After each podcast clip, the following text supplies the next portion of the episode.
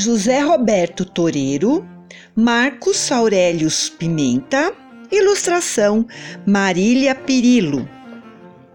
Editora Objetiva. A história de Chapeuzinho Vermelho você já conhece. É aquela em que uma menina vai levar uma coisa para a avó, que mora na floresta. Mas aí ela e a avó acabam na barriga de um lobo. Só que o lobo, depois de comer as duas, tira uma soneca e começa a roncar tão alto que atrai um caçador que estava passando por lá. Aí o caçador liberta Chapeuzinho e sua avó e mata o lobo. Nestas histórias, não vão ser bem assim. Para começar, os chapeuzinhos não são vermelhos, são azul, verde, branco, lilás, cor de abóbora e preto. E as histórias também são diferentes. Tem uma em que a Chapeuzinho é malvada, outra em que ela quer ser famosa uma em que a Chapeuzinho é gordinha, outra em que ela quer ganhar dinheiro, uma sobre a amizade e outra sobre o tempo. Tomara que você goste de ouvir estas histórias de chapeuzinhos. E depois você até pode inventar uma chapeuzinho nova. Ela pode ter um chapéu de bolinhas, listrado, com luzinhas, branco, roxo, cor de burro quando foge. Ah, sei lá. O importante é a gente saber que pode mexer nas histórias.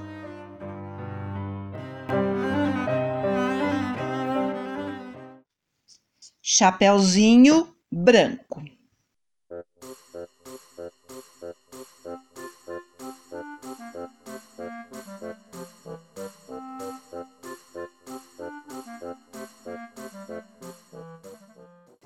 Era uma vez, numa pequena vila, perto de uma triste floresta, uma menina de olhos e cabelos bem claros. Todos gostavam muito dela e sua avó mais ainda, de modo que decidiu-lhe fazer uma capinha com capuz. A roupa era de veludo branco e a menina estava sempre com ela fosse para brincar ou para limpar a lápide de seu pai, que havia morrido recentemente. Por conta de seu capuz, todos na vila começaram a chamá-la de Chapeuzinho Branco. Um dia, sua mãe lhe disse: Chapeuzinho, minha filha, leve esses suspiros para a sua avó que vive lá no meio da floresta. Ela está sempre sozinha, nunca ninguém vai visitá-la. E isso vai fazer com que ela se sinta melhor. Pode deixar, mamãe. Vou levar essas coisas para minha solitária vovozinha. Então, a menina colocou os suspiros numa cesta deu um beijo na mãe e partiu. No caminho, ela cantava assim: Pela estrada fora eu vou tão tristinha, não tenho mais pai, sou uma orfãozinha. Chapeuzinho foi entrando pela floresta até que de repente o lobo saiu de trás de uma moita.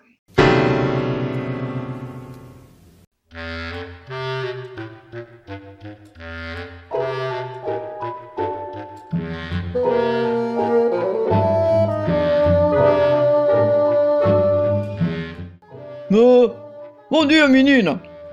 Do chapéu branco. Bom dia, senhor. O que você está fazendo aqui? nesta cesta? E o que você tem aí? Os suspiros. Para mim? Não, sinto muito. Estou levando essas coisas para minha avó, que vive lá no meio da floresta. Então o lobo pensou: Oh, como é dura a vida de um lobo solitário. Estou tão sozinho que, só para passar o tempo, eu sou capaz de comer a avó dessa menina, a menina e os suspiros de sobremesa. Então, o lobo teve uma ideia e disse: Oh, está vendo aquela trilha? Também vai até a casa da sua avó. É um pouco mais comprida, mas tem um monte de criança brincando por lá. Por que você não vai seguir por ali? Que grande ideia, senhor! Vou fazer isso mesmo.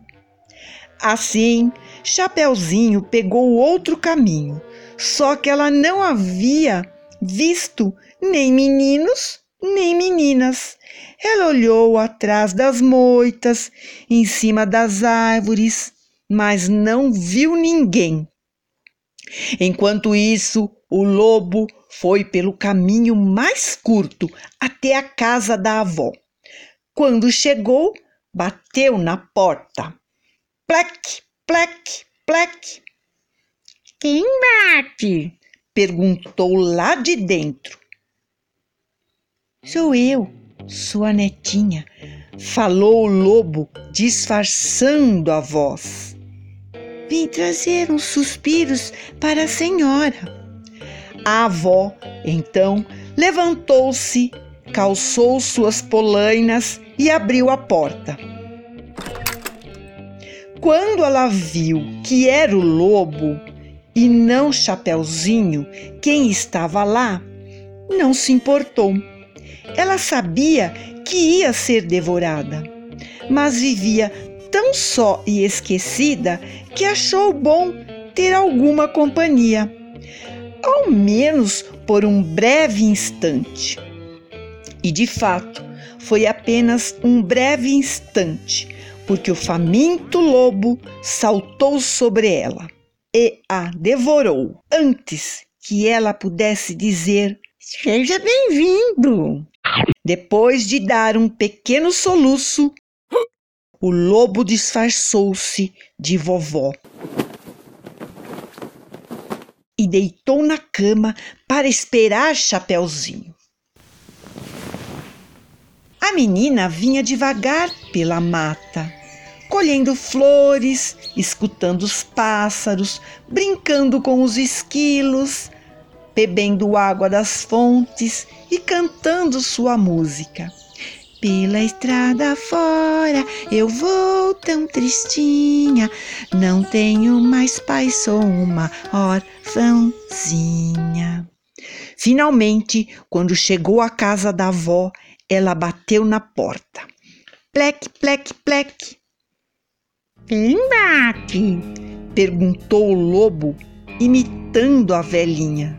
Já falei para vocês que ele era bom nisso? Vovó, sou eu, a sua netinha. Gente, minha querida, eu não vi a hora de você chegar. Chapeuzinho abriu a porta lentamente e foi até a cama da avó.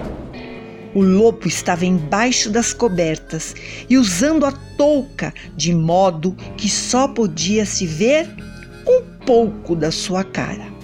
A menina, percebendo que havia alguma coisa esquisita no ar, perguntou: Por que você tem essas orelhas tão grandes, vovó? São para escutar as vozes dos amigos. E esses olhos tão grandes são para ver as pessoas. E essa mão tão grande são para abraçar as visitas. E esse nariz tão grande, vovó? É para sentir o cheiro dos outros. E essa boca tão grande, vovó? Podia ser para conversar, mas vai ser para te comer mesmo. E dizendo isso, o lobo ficou em pé sobre a cama e preparou-se para saltar sobre a menina. Mas antes que fizesse isso, Chapeuzinho Branco ergueu a mão e disse: Quero que o senhor saiba que eu não me importo de morrer, porque sou uma menina muito triste, pois amava meu pai e ele morreu. O lobo, que era muito emotivo, não esperava ouvir aquilo. Então sentou-se na cama e começou a chorar.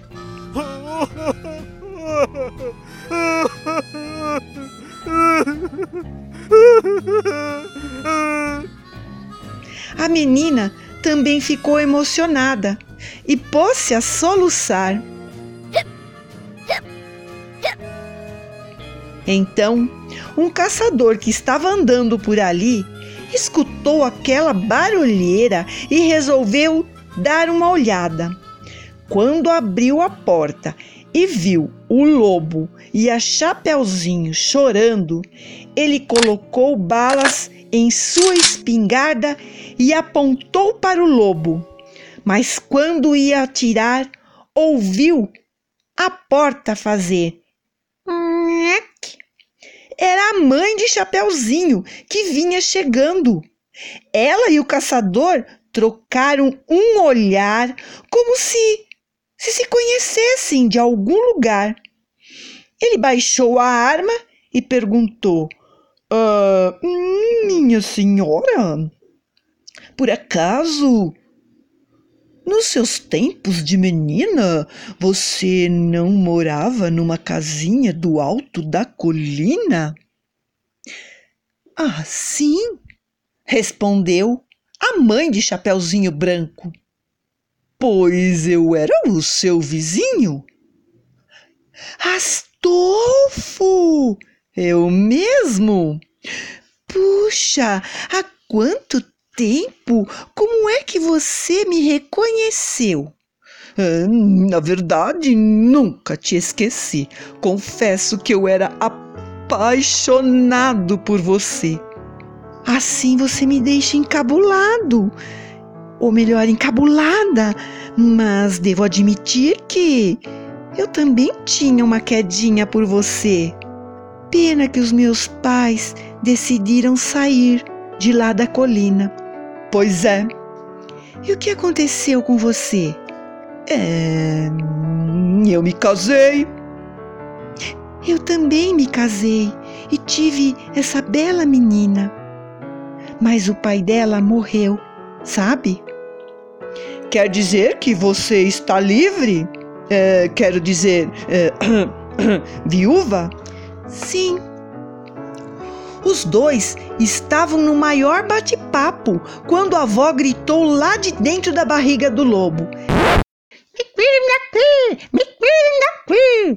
O caçador falou para a mãe de Chapeuzinho Branco: Bem, você se importa se eu tirar a avó de dentro da barriga do lobo antes de a gente continuar a, a conversa?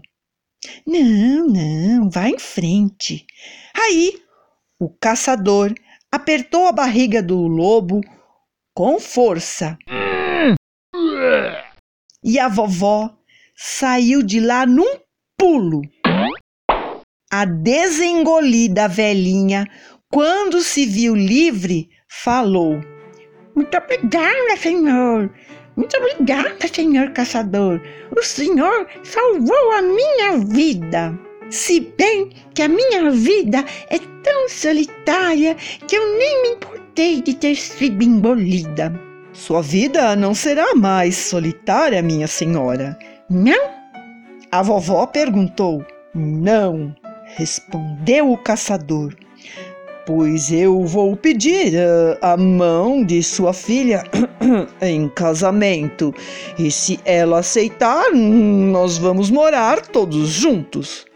Pois, pois, pois eu aceito, pois, pois eu aceito, disse a mãe de Chapeuzinho.